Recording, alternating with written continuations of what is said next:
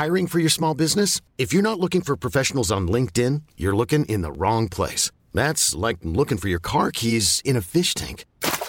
LinkedIn helps you hire professionals you can't find anywhere else, even those who aren't actively searching for a new job but might be open to the perfect role. In a given month, over 70% of LinkedIn users don't even visit other leading job sites. So start looking in the right place. With LinkedIn, you can hire professionals like a professional. Post your free job on linkedin.com slash achieve today. Bonjour à tous, exceptionnellement, on va attendre Nadine Morano qui arrive à l'instant pour que je lui dise le gentil compliment que j'avais euh, prévu à décrire sur elle. Donc euh, tout d'abord, euh, Audrey Berthaud. Et on débute avec cette toute dernière information. L'Ukraine vient d'annoncer une avancée des forces russes dans l'est du pays avec la prise de plusieurs petites localités dans la région de Kharkiv et dans le Donbass. C'est ce qu'a indiqué le ministère de la Défense ukrainien dans son rapport matinal. Les forces russes progressent depuis Izium, déjà sous leur contrôle, en direction de l'Imam et près de Severodonetsk, l'une des plus grandes villes de la région. Et puis l'ONU impose l'obligation de justifier tout veto, une réforme rare qui a été relancée par l'invasion de l'Ukraine par la Russie, ciblant directement les États-Unis, la Chine, la Russie, la France et le Royaume-Uni, seuls détenteurs au veto. Enfin, euh, Pékin retient son souffle face à un éventuel confinement. Les autorités chinoises ont lancé une vaste campagne de dépistage du Covid à Pékin. La menace d'un grand confinement se rapproche. Les Pékinois se sont rués dans les magasins, vidant les rayons alimentaires. Merci Audrey. Euh, Nadine Morano va arriver dans, dans un instant. Bienvenue à tous pour l'heure des pros. Donc depuis la désignation de Valérie Pécresse à la candidature de la présidence de la République, les républicains foncent joyeusement dans le mur et ils le font désormais en klaxonnant. Il n'y a pas besoin d'être passé par sciences politiques pour comprendre que leur espace est à droite. Emmanuel Macron a siphonné l'aile centriste des républicains. Ce n'est pas fini. Beaucoup de ténors du parti sont tentés par le macronisme. Ils quitteront bientôt le Titanic pour monter dans la chaloupe et rejoindre la majorité présidentielle. Dès lors, quelle stratégie pour LR Sinon, infléchir sa ligne à droite avec les thèmes d'identité nationale, de sécurité, d'immigration, sujet au cœur de la société française, parfois délaissé par Emmanuel Macron, sujet sur lesquels Éric Zemmour a prospéré précisément parce que le champ était laissé libre par Valérie Pécresse, dont je n'ai toujours pas compris ce qui la différenciait d'Emmanuel Macron. Bref, tout cela devrait être d'une simplicité biblique, mais pour des raisons que Nadine Morano va nous expliquer ce matin, elle devrait arriver, cette mise au point idéologique ne se fait pas. Bonjour Laurent Geoffroy. Vous êtes d'accord? D'accord. Pourquoi? Parce que vous, enfin, euh, précisez votre pensée, qui doit être très profonde, j'imagine, mais le... c'est agréable, monsieur le professeur. Je ne suis pas votre élève. Vous n'êtes pas mon professeur. Je vous dis que pour les LR, il n'y a qu'un espace, c'est à droite. Vous, êtes d'accord ou pas d'accord Vous n'allez pas vous plaindre. Non mais vous dites non, mais pourquoi? Parce que euh, s'il s'agit de, rejoindre Zemmour ou Le Pen, il faut le dire tout de suite. S'il s'agit de rejoindre Macron, il faut le dire aussi tout de suite. Ça, vous l'avez dit, mais pas l'autre. Je vous dis simplement dit, il faut reprendre les thèmes de Zemmour. Mais je dis que le seul espace, je dis que le seul espace pour les Républicains, c'est ou alors ils se fondent. Effectivement, ils vont chez Emmanuel Macron, mais s'ils ne veulent pas se fondre, bah, à ce moment-là, leur seul espace est à droite. C'est tout ce que je dis. Oui, mais c'est la, la droite comme l'extrême droite ou la droite euh, différente Je comprends pas ce que vous voulez dire. oui, ah bah, c'est la droite comme l'extrême droite. Tout, tout, est, tout ce qui est à droite, est extrême. Mais, c'est la, euh, comment dire C'est la droite d'Éric Ciotti, c'est la droite de Laurent Wauquiez, c'est la droite. Ils doivent se distinguer euh, organisationnellement, idéologiquement de eh ben, Zemmour et Le Pen ou pas c'est pas clair dans votre propos. bah oui. Bonjour Dominique Jabet. Bonjour. Est-ce que c'était clair ce que je disais, non? Oui, c'était clair, plus clair que la position des Républicains. Bien sûr. J'ai pas de doute. Eh ben, on va en parler dans une seconde. Et Vincent Aravouette qui est avec nous, on parlera. Alors, Vincent Aravouette, le gaz, la Russie a coupé le gaz à la Pologne et à la Bulgarie? Oui. Conséquence? Pas de conséquences. La troisième guerre mondiale est commencée. Non, attendez. Non, mais attendez, vous, vous me, à chaque fois, j'ai l'impression que rien. Je, vous pose une question et rien ne se passe. Il y a pas de choses très importantes qui viennent de se passer là. Mais le gaz, c'est pas important. Aucune conséquence. Pas très important. Non, non, c'est un fournisseur mécontent qui euh, qui prive. Ah, sinon que les Polonais n'auront peut-être plus de gaz. Vous n'êtes pas bulgare, vous n'êtes pas vous êtes pas roumain non plus. Oui, mais je pense à. oui, vous avez raison. mais vous pouvez avoir euh, d'abord de la compassion pour les Ukrainiens. Sérieusement, il n'y a pas de conséquences pour les Polonais de couper le gaz. Pas à court terme, non. Et puis de toute façon, le gaz va être coupé partout. Qu'est-ce que il n'y aura pas de conséquences non plus.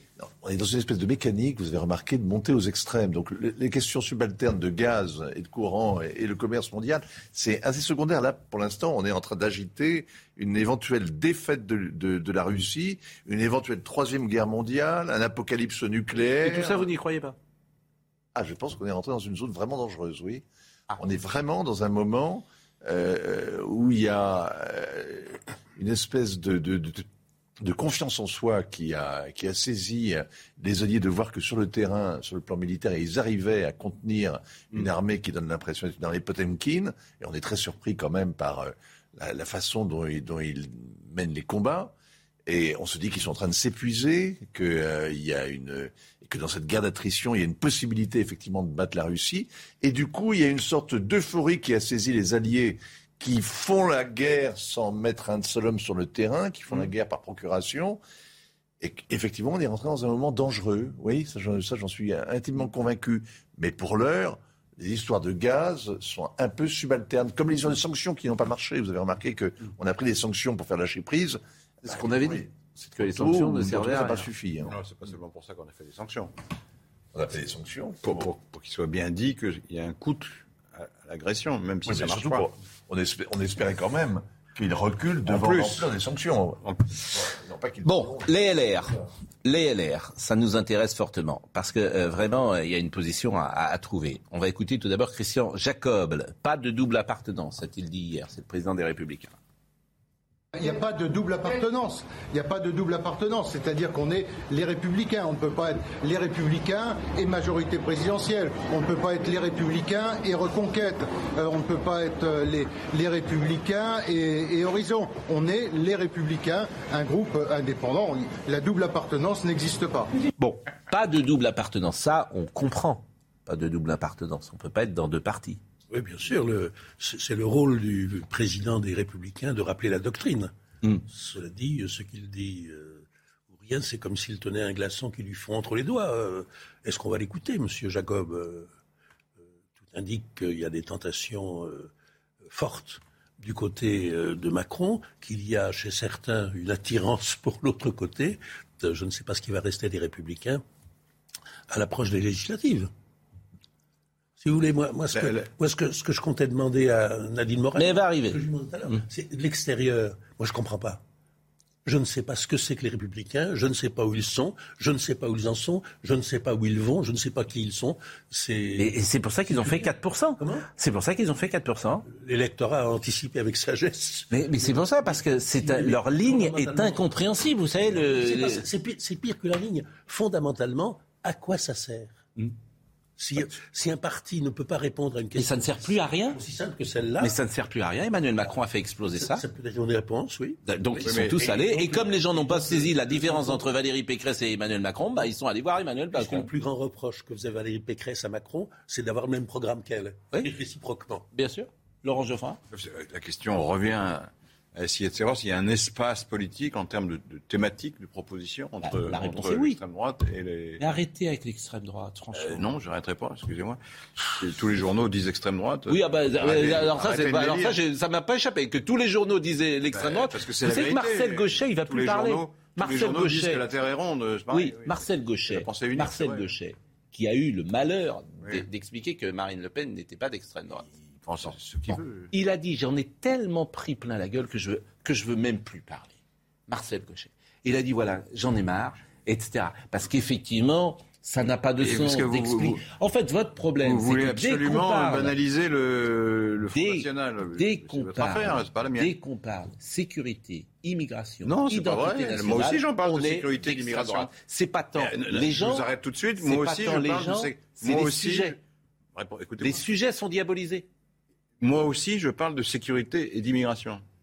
Mais j'en parle pas de la même manière, c'est tout. Je vous répète, les sujets sont diabolisés. Non, pas les gens. le Dalai Lama parlerait euh, de la sécurité, de l'immigration euh, en France et euh, de l'identité nationale, on dirait qu'il est d'extrême droite. Ce que je constate, c'est que le grand remplacement, plutôt en général. Ce que je constate, très obsédé par le grand remplacement. Ce que, ce que je constate, c'est qu'il y a beaucoup de Français qui pensent comme moi et pas comme vous. Autrement, ils auraient élu Marine Le Pen. Il y a un problème, là. Vous avez un problème, là. l'apparition de Zemmour, on pouvait dire avec quelque apparence de raison que tous les gens d'extrême droite ont le Rassemblement national pour s'y reconnaître, s'y hmm. retrouver et voter pour lui. Depuis l'apparition de Zemmour, c'est moins vrai. Mais ce qui est apparu clairement au premier tour avec 23% des voix, au second tour avec 42% des voix, c'est que si tous les gens d'extrême droite sont tentés par le Rassemblement national, le Rassemblement national ne comprend pas que des gens, des militants et des électeurs d'extrême droite. Bon, euh, le son. Écoutons. donc déjà faire la distinction est intéressant. Bon, écoutons en tout cas, euh, si vous le voulez. Euh... J'ai pas fini de. Ah, vous n'avez pas fini ben non, vous m'avez, vous avez voulu absolument dévier sur la question de l'extrême droite. Oui. on parlait de l'espace politique qui peut exister ou non entre. Je pense qu'il y a un espace. Moi, je vois pas pourquoi il n'y aurait pas un espace. Et cet espace les Républicains sont, sont, en désaccord avec Macron sur un certain nombre de, de points et ils sont en désaccord avec Zemmour et Le Pen sur d'autres points qui sont importants également. C'est un espace à droite, vous en convenez ah La droite doit être de droite, oui, ça, vous avez raison là-dessus. je suis d'accord, elle ne pas être de gauche. bon, le problème, c'est que la droite, effectivement, euh, elle est tellement, elle a tellement peur d'être de droite depuis tant d'années que, effectivement, bah, euh, c'est pour ça d'ailleurs, 12 et Zemmour, 12. Bon, mais peu importe. On n'est pas du tout laxiste. Euh, il y a deux gauches dans ce pays, dont une s'appelle la droite, c'est ça depuis 1950. Bon, écoutons Philippe Juvin. Euh, Nadine Morano, elle est intervenue hier, je voulais la faire réagir sur ce qu'elle avait dit hier, mais manifestement, elle est en retard ce matin. Donc je voulais vous faire écouter Philippe Juvin et Gilles Platret, toujours des voix discordantes chez les Républicains. On n'exclut personne, les Républicains, c'est pas un endroit, c'est pas une caserne où on exclut les gens. Vous pourriez gouverner avec Emmanuel Macron Gouverner avec Emmanuel Macron Moi, je veux que les partis de gouvernement travaillent ensemble. Vous ne pouvez pas être aux Républicains et euh, accéder euh, ou accepter les offres de services de la Macronie. C'est pas possible. Enfin, je pense qu'on a besoin de clarté aujourd'hui dans ce pays. Vous savez, encore une fois, il vaut mieux perdre avec ses convictions que de gagner dans la trahison vous voyez bien quand même euh, entre Philippe Juvin, qui est sur la position de Franck Louvrier qu'on a eu il y a trois jours, qui est sur euh, l'idée je ne veux pas rester sur le banc de touche, donc je veux participer, et c'est ce qu'il dit Juvin, les partis de gouvernement doivent gouverner. Donc, comme ils ne peuvent pas gouverner tout seuls, coalition, position de Juvin. Tout le monde n'a pas cette position, manifestement, chez les républicains. Et c'est ce que vous disiez tout à l'heure. Il y a un moment, la clarification doit se mettre en place. C'est intéressant de dépasser les notions de gauche et de droite en introduisant la notion de parti de gouvernement. On appelait ça en termes plus crus quelquefois aller à la gamelle ou des choses comme ça. Euh, il est certain qu'un certain nombre, c'est connu d'ores et déjà, mais ils sont en train d'éclater, d'exploser sous nos yeux. Il est certain qu'il y a d'ores et déjà une vingtaine de députés sortants, les républicains, qui sont pour faire un bout de chemin avec la République en marche. Le président du groupe parlementaire euh, à l'Assemblée nationale, Damien Abad, ne cache pas qu'il est tenté lui aussi. Mais, il n'a pas voté hier, visiblement, le communiqué. Euh, mais, pourquoi, pourquoi ne ferait-il pas en effet en 2022 ce qu'un certain nombre de précurseurs ont fait en 2017 Quelle différence idéologique peut-il bien y avoir entre le groupe Édouard Philippe euh, euh, Darmanin, mm. le maire, et le groupe Wörth, Barnier, euh, Juvin? On ne la voit pas. Bon, en plus, c'est toujours une tradition qui, a existé. si je parle des, par exemple, les 43 députés, de c'est autre chose. Bah, c'est autre chose. Pourquoi vous dites c'est autre chose? C'est des gens qui rallient Giscard et qui quittent euh, Chabandelmas et l'UDR de l'époque ça avait, il y a une grosse différence. Ça avait une allure de trahison parce que lorsque les 43, à l'initiative de Chirac, ont rejoint euh, Giscard d'Estaing aux dépens de Chaban-Delmas, c'était bel et bien tourner le dos à leur passé, à leur présent, à, leur candidat naturel. Eh bien. Eh ben, tandis que là, à l'heure actuelle, les gens qui sont tentés par Macron peuvent dire qu'il est très proche d'eux, que ce n'est pas le contraire, mm. qu'il ne se rallie pas à quelqu'un qui a défendu toute sa vie ou qui défend maintenant des options contraires aux leurs. Écoutons Jean-François Copé qui était à Europe hier matin. Il n'est hors de question de fusionner avec En Marche. D'ailleurs, ça n'a aucun sens. Euh, il y a des gens qui viennent du PS à En Marche, donc il n'est pas question de ça. Ce qui me paraît, moi, essentiel, au moins durant les deux premières années du, ou les trois premières années du quinquennat, c'est de montrer aux Français qu'on est encore capable d'apporter quelque chose d'utile. Or, être euh, simplement des opposants euh, grognons, encore une nouvelle fois pendant cinq ans, bah, ça veut dire ne pas se montrer de manière positive. Décryptage La justification du ralliement est toujours, c'est toujours amusant à regarder. Parce que, en principe, ils sont en désaccord. Le, Pécresse, je prends un exemple. Elle a dit le Macron a cramé la caisse, c'était l'expression. Ça veut dire qu'il faut maintenant prendre des mesures de rigueur financière. Et si Macron ne les prend pas, ils vont rester au, ils vont rester au gouvernement avec eux, avec lui? David Morano, mais qu'est-ce qui se passe? Il est, vous me donnez rendez-vous. J'avais oublié un dossier. J'étais obligé de repartir. Je suis désolée. Ça arrive. Non, ça arrive, il est 9h13. Écoutez, franchement, bon, je m'en vais ou non, je reste je, bon. je, je, je, je, dis bonjour. Comment ça, va, bah Oui, mais on a dit plein de choses très intéressantes. Oui, mais ça va continuer. Bah oui, mais alors, euh, vous étiez quand même le grand témoin pour euh, les évoquer. Allons-y, je suis là. Je disais... Euh, bonjour. Bonjour. bonjour. D'abord, première chose, vous avez voté pour qui? J'ai voté blanc. Quoi, j'ai pas le droit? Comme 3 millions et demi de Français, j'ai voté blanc, j'ai le droit? Nicolas Sarkozy avait demandé de voter à Emmanuel Macron? Non mais le vote est individuel, secret et libre, je crois, dans ce pays. Mm. Et donc je ne vote pas pour un, président pour lequel j'avais voté en 2017 au deuxième tour, qui a un bilan désastreux, euh, que j'ai combattu pendant cinq ans, euh, qui euh, avait écrit, rappelez-vous, je vais vous lire, mais repassez-le à l'antenne, le 4 mai 2017, il avait écrit sur son compte Twitter que il ah, faut que je cherche du coup. Hmm. Vous êtes essoufflé Vous avez couru ah, J'ai couru pour vous. Bah, Il avait eh écrit. Ben, vous allez reprendre votre souffle et on va écouter Audrey Berthaud. Non, ça y est, j'ai retrouvé, pardon. si le FN est au second hmm. tour, hmm. c'est parce qu'il n'y a pas de résultat. Il faut tout faire pour que le pays aille mieux. Oui c'est Emmanuel Macron le 4 mai. Oui, mais vous n'allez pas me refaire la campagne de. Bah, vous l'avez perdu, bah, la campagne. vous, foncez dans le mur depuis des, mois, les Républicains. Oh, d'accord, d'accord. C'est ça que vous êtes venu. Euh, vous vouliez que je vous dise? Mais non. Je considère que. donc on, ne va pas faire refaire cette campagne. Ce qui m'intéresse, c'est maintenant. Bah, ce que vous allez faire. Bon, vous m'avez demandé pour qui j'ai voté. Je vous dis, j'ai voté blanc. Je ne vote pas pour un, président de la République qui a un bilan désastreux en matière mmh. de sécurité et d'immigration, mmh. qui nous amène une deuxième fois Marine Le Pen euh, au mais dites-le à Valérie Pécresse, Que c'est un vote de colère et de désespérance. Chapeau l'artiste, on est resté dans la même situation, le pays ne va pas mieux. Mais dites-le à Valérie Pécresse, c'était votre candidate. je ne l'ai pas entendu dire ça pendant six mois. Mais euh, monsieur Pro, voilà, euh, il faut en, tirer. Ça vous ennuie, hein, c'était pas non plus votre candidate. Bon, le JT, mais vous allez euh, en parler dans une seconde. Vous n'avez pas voté Marine Le Pen alors du coup Oui, ah, le JT, bonne question. Ah mais le JT, le JT de Audrey Berthaud. Le conflit en Ukraine pourrait-il s'étendre? La Moldavie a annoncé hier des mesures pour renforcer sa sécurité, une décision prise après une série d'explosions survenues dans la région séparatiste de Transnistrie soutenue par Moscou. Et puis en France, l'État condamné à indemniser la ville de Toulouse pour plus d'un million d'euros en réparation des dégâts causés par les manifestations des Gilets jaunes entre novembre 2018 et juin 2019. La justice considère que l'État est civilement responsable des dégâts et dommages résultant des crimes et délits commis.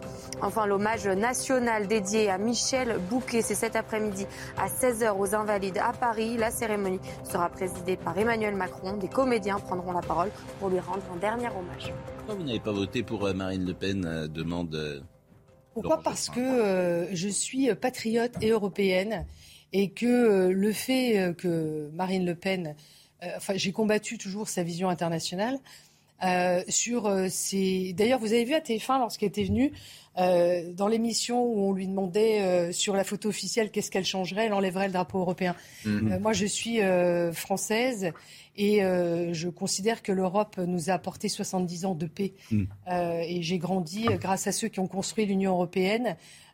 Qui ont apporté plus de prospérité, de paix par des traités, même s'ils ne sont pas parfaits. Euh, qui nous assure euh, euh, un vivre en commun. J'ai compris. Donc vous êtes vous pas d'accord. Hier, il y a une réunion. hier, il y a une réunion. Vous voyez bien qu'il y a une différence. Oui, enfin. Vous pouvez faire un. un bah, même avec Éric Zemmour, d'ailleurs. Éric Zemmour, c'est pareil, jamais mettra le drapeau européen. J'en ai discuté avec lui. Mm. Je suis désolée, moi, je, je, je, vis dans une région à trois frontières et je sais ce que l'Europe nous a apporté. Hier, il y a une réunion. Hier, il y a une 36 000 soldats couchés euh, en dessous, et je peux vous dire que pour nous, la réconciliation franco-allemande est un trésor inestimable. Vous avez raison. Euh, il y a une réunion hier avec Christian Jacob. C'est vrai que euh, Christian Jacob a, pardonnez-moi, c'est un peu trivial comme expression, pété un câble lorsque M. Fasquelle a pris la parole pour évoquer une sorte d'alliance et que euh, la parole était. Euh, pouvait même pas évoquer cela autour de la table. Ça, c'est faux. Péter un câble, se dire quoi péter un câble ah, Il n'a pas pu terminer sa phrase. Fasquelle, il n'a pas pu terminer. Non, non, c'était pas sur ce sujet-là. C'est parce qu'on parlait du tweet qu'il avait fait. Euh, euh, c'est, non, ceux qui ont voulu parler de, d'alliance ont, pu le faire. Oui. Sans problème, on a débattu pendant deux heures et demie. Alors, Alliance, qui est pour l'Alliance? Philippe Juvin. Christelle Morancet, dont le nom a circulé pour être Premier ministre, elle a le profil tout le, certains qui sont pas forcément gentils disent qu'elle n'a pas forcément les compétences. Mais euh, c'est ce que j'ai entendu dans votre mouvement. Mais bon, euh, Daniel Fasquelle est pour l'Alliance, Jean Rotner, Guillaume Larrivé, euh, Jean-François Copé. ceux qui... Pourquoi Jean-François Copé? Il n'est pas pour l'Alliance? Jean-François Copé a une analyse différente. Il considère qu'il nous faut mener la bataille des élections législatives, mmh. remporter donc un nombre de sièges maximum possible, voire pourquoi pas majoritaire, si ce serait le, mmh. le summum de ce qu'on peut espérer. Euh, le minimum, c'est de faire réélire euh, nos 101 députés mmh. sortants. Ça va être dur. Hein. Le maximum, c'est d'avoir euh, une majorité. Le summum, c'est de, voilà. Et ceux qui refusent l'alliance, donc Valérie Pécresse, François-Xavier Bellamy, Retailleau, Ciotti, Vauquier, Jacob Bertrand. Mais je voudrais que Dominique Jamais redise ce qu'il disait tout à l'heure, parce que je trouve qu'il synthétise, il a synthétisé parfaitement votre souci. Mais je suis sûr que vous êtes d'accord d'ailleurs avec ce que va dire Dominique Jamais. Merci. avant que vous arriviez, je disais tout simplement que vu de l'extérieur, un profane, un non-républicain, je suis républicain, mais pas, pas les républicains. Oui, je comprends, bien sûr. Euh, peut se demander euh, où vous en êtes, votre parti, euh, vous-même, à quoi il sert, quelle est sa raison d'être, etc. Alors, vu de l'intérieur, peut-être que vous, vous avez une réponse à cela. Mais deuxième question, vous venez de dire, bien que le vote soit secret, vous avez violé le secret de votre propre vote, vous avez enfreint les consignes de votre parti en votant blanc. Si, si, si. Il y avait une consigne extrêmement claire de Christian Jacob. Dites pas non. vous avez le droit, mais dites pas non. C'est pas ça la consigne. Pardon. non, non, c'était pas ça. Aucune voix pour Marine Le Pen. C'était pas euh, euh, voter pour Emmanuel Macron. Pas de voix pour Marine Le Pen. Donc vous pouviez voter blanc ou voter pour. Euh, Écoutez, Nicolas Sarkozy a écrit dans son communiqué la fidélité aux valeurs de la droite républicaine et à notre culture de gouvernement doit nous conduire à répondre à l'appel au rassemblement d'Emmanuel Macron en vue de l'élection présidentielle. C'est Nicolas Sarkozy. Vous l'avez servi pendant cinq ans. Ne me prenez pas pour. Bah, dites pas. alors, je veux dire, la, consigne, c'était le. C'est pas le chef du parti. Ah, il l'a juste fondé. mais, il n'est pas, le, président du parti. Il est dans un statut particulier d'ancien président de la République qui soutient le président de la République en exercice et bah, face à Marine Le Pen. non, je finasse pas. J'ai la réalité. pour, dire les choses. Et j'ai le droit de voter ce que je veux encore. Mais, je vous dis, mais vous avez le droit. Mais évidemment, vous avez le droit. Mais c'est pas la consigne du parti. Pour, dire les choses pour dire les choses de façon, pour dire les choses de façon moins directe, plus polie, plus courtoise, plus élégante, etc. Il n'y a pas de consigne, dites-vous. Vous n'avez pas voté. Si, il y avait des consignes, monsieur Jamais. Ah bon, bah alors vous disiez le contraire un Monsieur Jamais, non, non, pardon. La consigne du parti, il y a un communiqué de presse, je vous demande de ressortir ce communiqué de presse. C'était aucune voix pour Marine Le Pen. Hmm. Oui. D'accord Christian Jacob a dit que lui, à titre personnel, il voterait pour Emmanuel Macron. Oui. Et liberté était laissée à ceux qui souhaitaient voter Emmanuel Macron ou bah, voter blanc, ou même s'abstenir. Mais attendez, vous n'allez pas, vous n'allez pas jusqu'à me dire qu'en votant blanc, vous avez respecté la ligne. J'ai respecté mes convictions. Ah, mais, attendez, mais, attendez, mais ce que je voulais vous demander, c'est, ayant voté blanc, c'est-à-dire euh, en mettant sur un pied d'égalité, contrairement à la majorité de votre parti, euh, M. Macron et Mme Le Pen, est-ce que vous vous en tenez là ou est-ce que vous en tirez les conséquences? Alors, c'est une question simple. D'abord, Monsieur Jamais, sur votre question simple que je comprends, ah. euh, sur la première question qui est importante, quand vous dites quelle est votre raison d'être à nouveau euh, pour votre parti politique, puisque vous avez échoué pour la, deuxième fois à la défaite.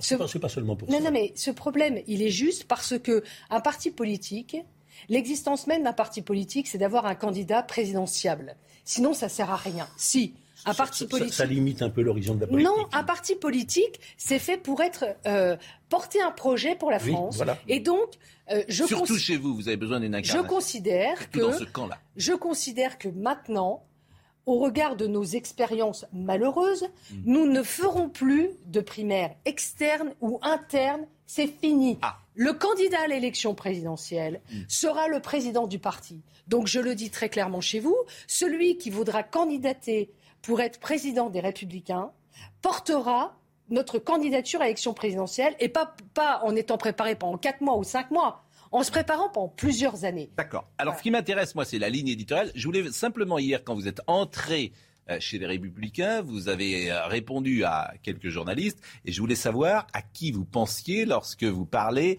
de manifestement d'une personnalité que vous évoquez. Écoutons cet extrait. J'en ai vu qui sont partis, qui sont vite revenus, vous avez vu Mais en général, du coup, ça se passe pas très bien. Les gens n'aiment pas trop quand on part et qu'on revient parce que ça ne nous fait pas gagner les élections, tout ça. Hein. Ben, c'est vrai, non? Et vous pensez à qui? Ben, Je pense à ceux qui sont partis, qui sont revenus. Et vous pensez Mais même Valérie, par exemple, oui. Je pense que ça, ça a été. Au-delà de toutes ces. C'était une, c'était une bonne candidate? au-delà de c'était une bonne candidate? Au-delà de ses compétences personnelles, c'est une mm. femme intelligente. Mm. Euh, c'est une femme compétente et ça, je ne vais pas remettre en cause ses compétences. Mais lorsque vous partez d'un parti en le critiquant mm. et quand vous revenez ensuite, et nous, c'était une espérance d'avoir un seul candidat et de ne pas en avoir mm. plusieurs, eh bien, on voit que ça nous a créé aussi quelques difficultés puisque même certains militants mm. avaient du mal à faire campagne puisqu'ils considéraient que c'était Éric Ciotti. vous le saviez, le... Pourquoi vous ne l'avez pas dit pendant la campagne C'est la primaire. Quand je dis que vous foncez, oui, mais c'est la primaire et chacun a respecté l'issue de la primaire. Mais quand je dis que vous foncez dans le mur bah, en klaxonnant, c'est exactement ça. Depuis des mois, vous savez ce qui va arriver. Au départ, vous savez que Valérie Pécresse, c'est Emmanuel Macron bis. Vous le savez. On se dit que de ramener tout le monde à la maison, ça peut être une force et qu'il n'y aura pas deux candidats. Moralité, Éric Zemmour vous le pensez est parti pas de son côté. Vous ne le pensez Moralité, pas Éric Zemmour est parti de son côté. Moralité, Valérie, qui était partie, est revenue. Elle a essayé ce qu'elle a pu, mais finalement, ça n'a pas fonctionné. Et donc, ce n'est pas nos idées qui n'ont pas fonctionné. C'est le mode de désignation et c'est la candidate. C'est vos idées qui n'ont pas fonctionné parce qu'elles n'ont pas été représentées. C'est-à-dire que Éric Ciotti aurait fait plus. Ben ça, on ne le sait pas. Personne ne peut le savoir. Euh, mais personne ne peut Oui, par définition. mais, il y a plus d'espace. Et c'est d'ailleurs, et c'est d'ailleurs, pour tout vous dire, ce que je disais tout à l'heure, on en parlera après la pub. Moi, pour vous, et c'est la stratégie, il n'y a qu'un espace. Il est à droite, puisque le macronisme a piqué tout le centre. Donc si vous voulez exister, alors vous pèserez peut-être pas très lourd, hein, ça sera peut-être 7, 8, 9, ce qu'a fait, fait Bellamy aux européennes, mais au moins vous serez cohérent. Vous serez cohérent euh, sur la ligne éditoriale. Mais on en parle après la pause. Nadine Morano était avec nous ce matin, elle est arrivée un peu en retard, elle avait oublié un dossier sur un autre plateau de télé. Ça, on ne l'avait jamais fait depuis 2016. Bah, j'étais sur LCI juste avant, vous ne voulez pas. Je, ne regarde pas cette chaîne dont vous parlez. En revanche, il est 9h31 et c'est Audrey Berthaud. Nouvelle révélation dans l'affaire Delphine Jubilard. Elles sont publiées dans le, Parisien, dans le Parisien ce matin. D'abord, l'expertise psychiatrique du principal suspect, Cédric Jubilard. Elle révèle qu'il a un ego surdimensionné et aucun sentiment de culpabilité. Et puis, les experts de la Direction générale de l'armement ont également fait parler les, lunettes de l'infirmière. Ils concluent qu'elles ont été cassées par l'influence d'une force extérieure, ce qui laisse à penser qu'une violente dispute a éclaté le soir de la disparition. Et puis, en Russie, le groupe gazier Gazprom met un terme à ses livraisons de gaz en Pologne et en Bulgarie. Une interruption qui devrait intervenir dès aujourd'hui en dépit des contrats qui les lient avec les Russes. Enfin du football, en Ligue des Champions, c'était un premier round titanesque entre Manchester City et le Real Madrid en demi-finale aller. Score final 4 buts à 3 pour les Citizens qui jouaient à domicile. Et hier soir sur Canal, euh, il y a d'ailleurs un match ce soir Villarreal-Liverpool, toujours sur Canal. C'était exceptionnel euh, hier, euh, la rencontre. 7 buts. Exactement. Laurent Geoffrin. Oui, non, parce que vous suggérez avec une certaine insistance que la droite n'a pas d'existence idéologique et qu'elle devrait s'allier avec les gens qui sont plus à droite qu'elle. Suggérez ça. Je ne sais pas si c'est ce que vous pensez, en tout cas vous le suggérez. Et je pense que c'est une erreur. Je n'ai jamais dit ça. Oui, enfin, si, j'ai entendu le dire, mais peu importe, c'est pas la question. J'ai dit que l'espace des républicains est à droite. attendez, laissez-moi terminer. C'est pas la même chose. Laissez-moi terminer. Parce que s'il n'y a pas une droite euh, républicaine pro-européenne et qu'il n'y a plus que Macron, c'est une situation politique euh, désastreuse. Parce ah que vous avez. Laissez-moi terminer une phrase, s'il vous plaît. Si, si, vous avez un parti, espèce de parti, euh, pas unique, mais central, énorme, comme ça, qui, qui euh, absorbe la droite et la gauche, c'est la confusion, c'est l'opportunisme, un coup à droite, un coup à gauche, etc. Et tout le monde dit ah, bravo, bravo l'artiste. En fait, c'est de l'opportunisme pur et simple. Et, et, et deuxièmement, il n'y a plus d'alternance possible.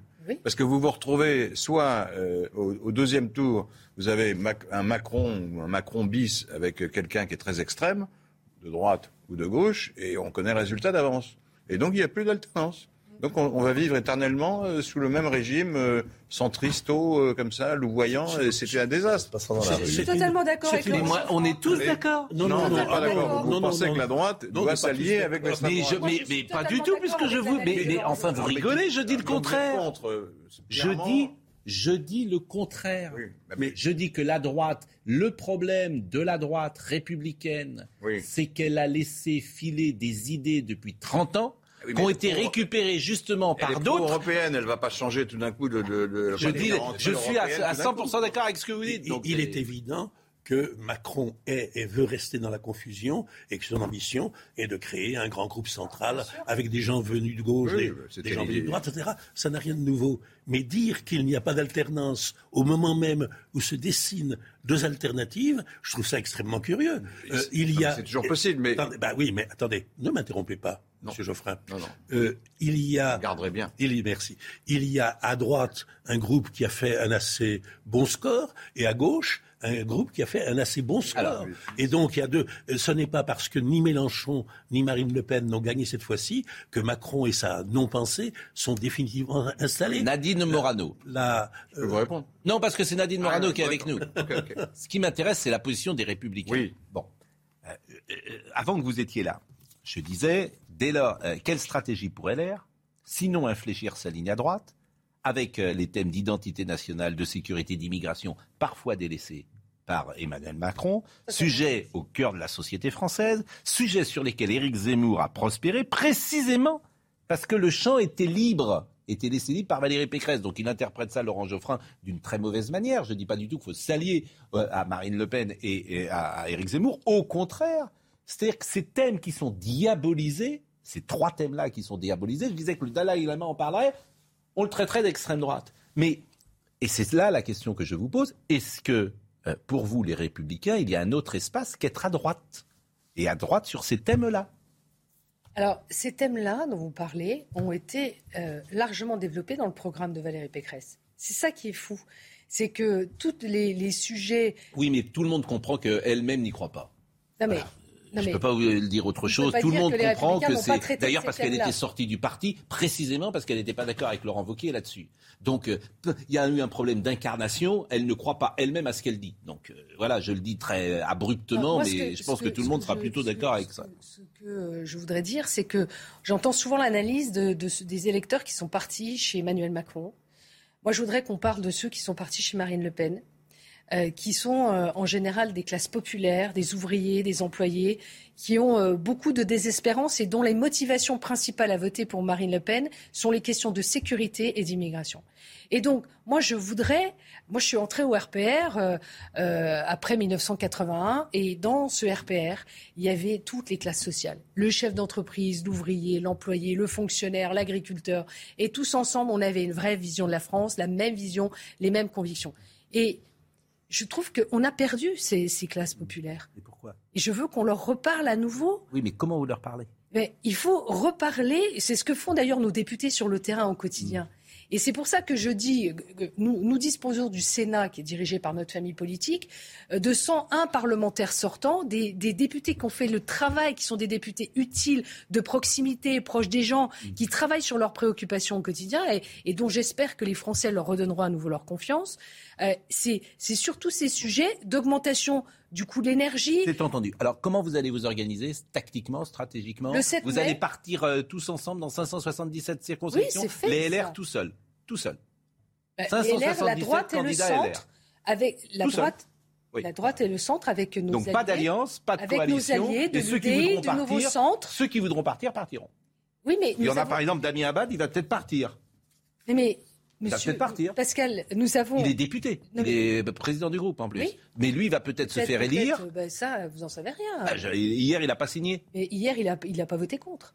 il n'a pas voté pour. Il n'a pas voté contre. Ah bah attendez, ah bah, il le pas président voté du groupe qui vote pas pour. Bah, il s'est abstenu, il n'a pas voté parce contre. Il est poli aujourd'hui, mais il va euh, partir. Il, est sur la réserve, on va dire. Ah, il est sur le départ plus que sur la réserve. La réalité, c'est que je pense que les Français attendent de la clarté. Oui, je suis d'accord. Et donc on ne peut pas à un moment dire ah bah on a perdu le présidentiel, ah bah qu'est-ce qu'on fait On va peut-être aller se vendre chez Emmanuel Macron. Je suis d'accord. Je crois que les Français ont envie sur le terrain de députés utiles et courageux. Je suis d'accord, mais d'une ligne claire, c'est là ce que disait Dominique Jamais. Et vous dites on part tout seul. Qu'est-ce que ça veut dire dans votre question? Expliquez-moi. Ah, bah, c'est-à-dire que, vous présentez 577 députés tout seul et puis vous essayez. Pas tout seul? Avec la droite et le centre, le nouveau centre et l'UDI. Oui, bah, très bien. Et donc? Il n'y a pas de et donc. voilà. Et donc, Non, mais vous pourriez. L'autre, l'alternative, ce serait d'aller euh, d'être fongible, comme on dit dans le macronisme, et de partir sous la bannière. Donnez-moi la définition. Du macronisme Ouais, c'est quoi C'est tout. Non, le macronisme. C'est à droite avant la premier tour, c'est à gauche C'est d'abord le macronisme. C'est tout. Le macronisme, c'est comme En Marche. Je ramasse tout. C'est En Marche, c'est Emmanuel Macron. Le macronisme, c'est juste Macron. Euh, Et les opportunistes qui vont avec. Je crois qu'on est en train de dire du n'importe quoi. Excusez-moi. C'est aussi pourquoi je me permets de le dire. Euh, Jean-François Copé a trouvé tout à l'heure une formule bien jolie et qui dit tout. Comme dit tout, la notion de parti de gouvernement. Jean-François Copé, il veut plus être un opposant grognon. Et ce parti dont la vocation n'était pas de gouverner la France, mais de gouverner, bah, il est fait de gens qui ne veulent plus être opposants grognons. Ils le sont depuis 2012 avec Hollande, ils le sont depuis 2007 2017 avec Macron, bah, ils en ont marre d'être des opposants grognons. Ils voudraient être au gouvernement. C'est ça leur vraie vocation. Ils sont pas de droite, ils sont pas de gauche, les républicains. Ça fait des années et des années que c'est un syndicat d'élus qui n'est mu que par des intérêts particuliers, personnels, locaux, régionaux, tout ce que vous voulez. mais aucun intérêt national. Mais, mais, mais, vous pouvez pas me laisser dire ça, mais je le dis quand même. Oui, mais euh, vous parlez de gens, vous parlez de gens qui ont été élus au suffrage universel et qui disposent de, la confiance de leurs électeurs. Ils, sont, plus de 10 000 sur le, territoire, régionaux, départementaux, maires. D'accord, euh, ça c'est bah oui.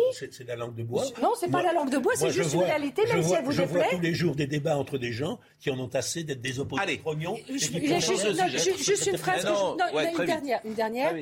Quand vous dites sur la phrase de Jean-François Copé. très jolie. Euh, Monsieur Jamais, je vous invite à regarder sur le site de l'Assemblée nationale. Vous constaterez que euh, le groupe Les Républicains a voté plus de 40% des textes euh, proposés par le gouvernement, mm. euh, qui s'est situé dans une opposition responsable, républicaine. Et par, par exemple, selon vous, c'est toujours, toujours, un parti gaulliste Je considère que c'est un parti gaulliste, oui. Il n'y a plus qu'à tirer les chaînes. Ah bon bah, euh, bah, Qu'est-ce qu'ils ont de gaullistes Est-ce qu'ils respectent la souveraineté française Est-ce qu'ils ne sont pas europhiles est-ce que, Je vous invite à relire euh, Mémoire d'espoir, chapitre sur l'Europe du général de ah, Gaulle. Ah, mais de Gaulle était gaulliste. Bon, bah alors, eh ben, relisez son, son chapitre sur l'Europe. Et vous verrez à quel point je suis gaulliste. Il n'était pas anti-européen. Non, mais il avait une notion de l'Europe qui n'est pas exactement celle. Enfin, c'est lui qui a signé le traité de Rome. Moi, je ne suis pas européiste. Hein. il avait une vision de l'Europe qui n'est ni celle de Barnier, ni celle de Barnier, ni celle de. De Gaulle était gaulliste, bravo. Ni celle de. Gaulle était gaulliste, ça, ça me plaît. Oui, je crois, je crois qu'on peut le dire. Hein. Oui, De Gaulle était gaulliste. Jean-Luc Mélenchon. Bon, en tout cas, euh, il faut une clarification dans votre parti. On est tous d'accord là-dessus. Il faut qu'on gagne les élections législatives. Oui, bah vous allez avoir du mal. Même si ça déplaît à Monsieur Jamais, sauf que. Mais ça ne nous déplaît pas. Mais vous-même, vous êtes très en difficulté parce qu'au fond, vous-même, on comprend que vous n'étiez pas sur la ligne Pécresse, que vous êtes plutôt d'accord avec euh, ce qu'on dit, que vous êtes sur la ligne On parle des députés, Pascal. Oui, bon. Vous savez ce que c'est que d'être dans une circo et de faire le travail avec, euh, avec euh, les citoyens, les maires, les élus, les associations, les entreprises? C'est ça, un député? Je comprends. Jean-Luc Mélenchon. La campagne des législatives a commencé avec le leader de la France Insoumise. des tracts, l'affiche, vous allez le voir, Jean-Luc Mélenchon, Premier ministre. C'est assez étonnant. Alors, c'est un, un coup de pub.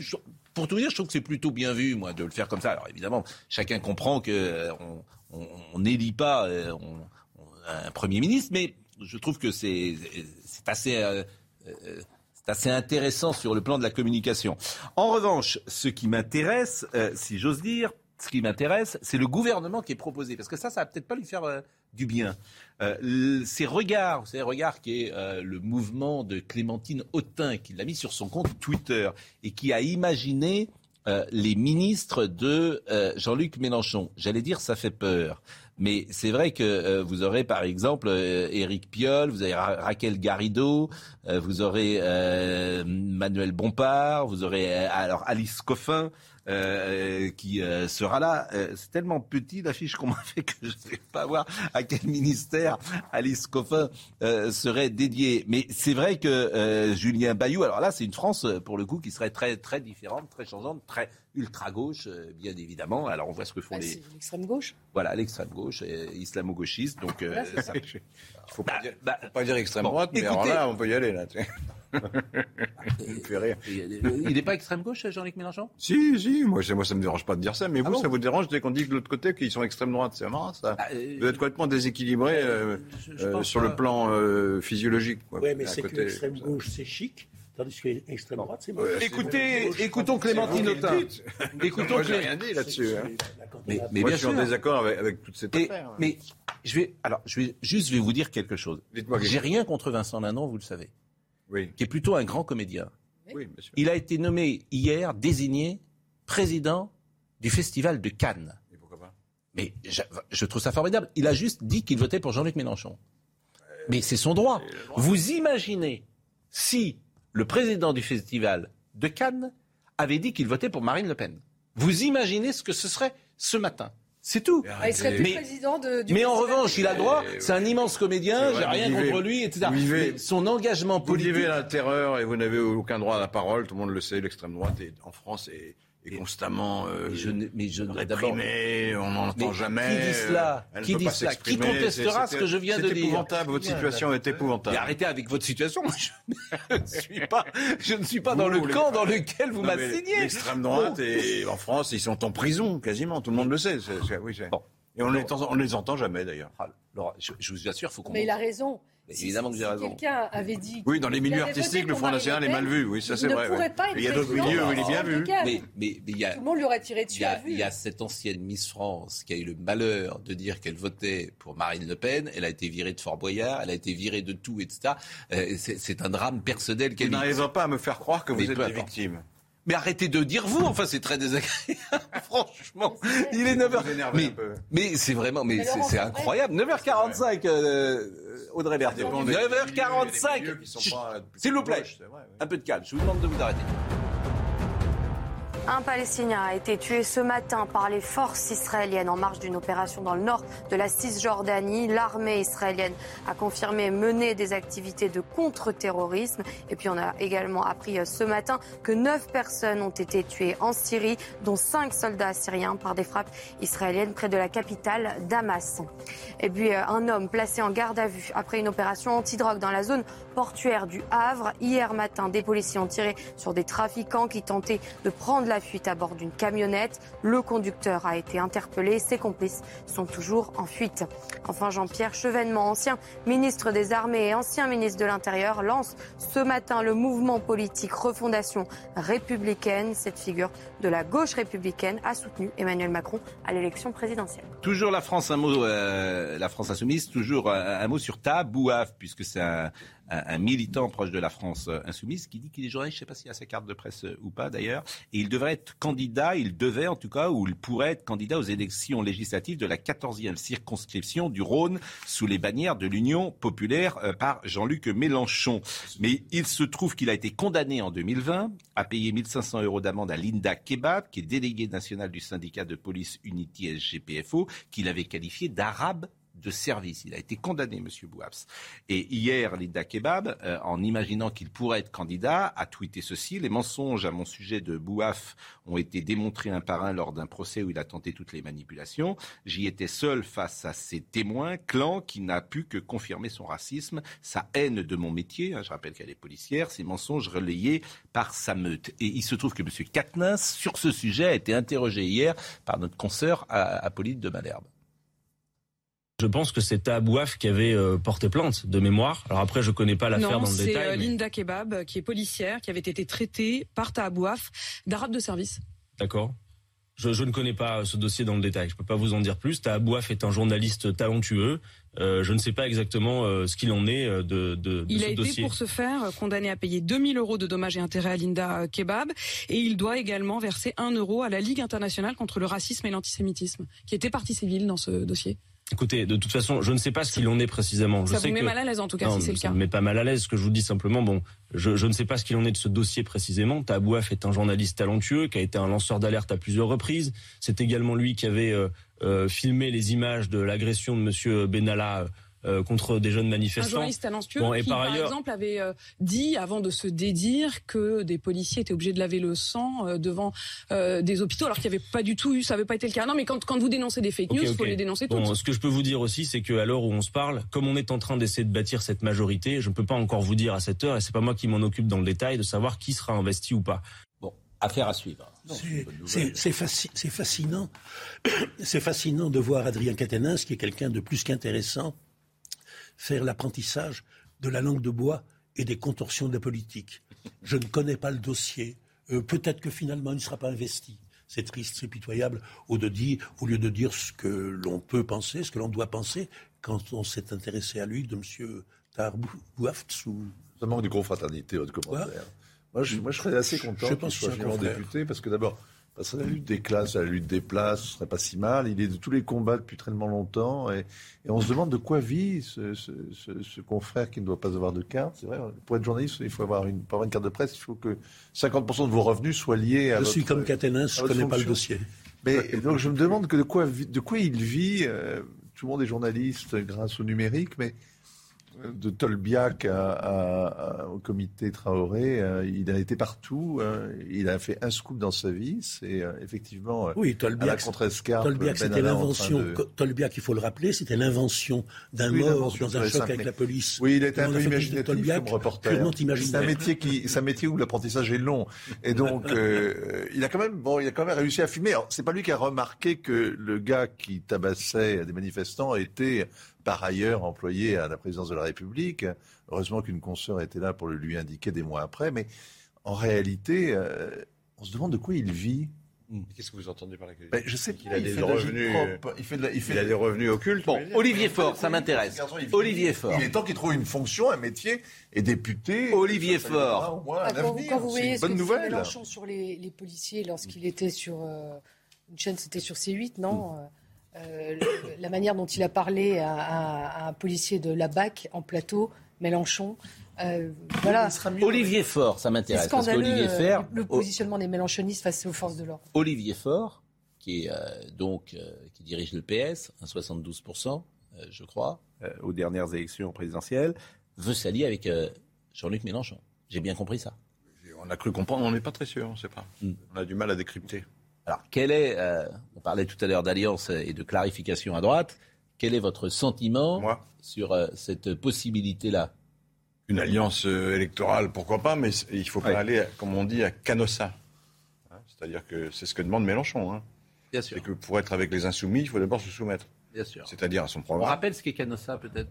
On rappelle ce qu'est Canossa. Canossa, c'est une ville en Italie où le pape avait convoqué l'empereur d'Allemagne et l'empereur est venu en robe de bure et en faisant pénitence parce qu'ils étaient en désaccord sur je ne sais plus quoi. Enfin, ça consiste à aller euh, à récipicence. C'est-à-dire à se, à, s'excuser de ce qu'on a fait avant et de se coucher, etc. C'est ça, l'école ça. Ou c'est passé sous les fourches codines.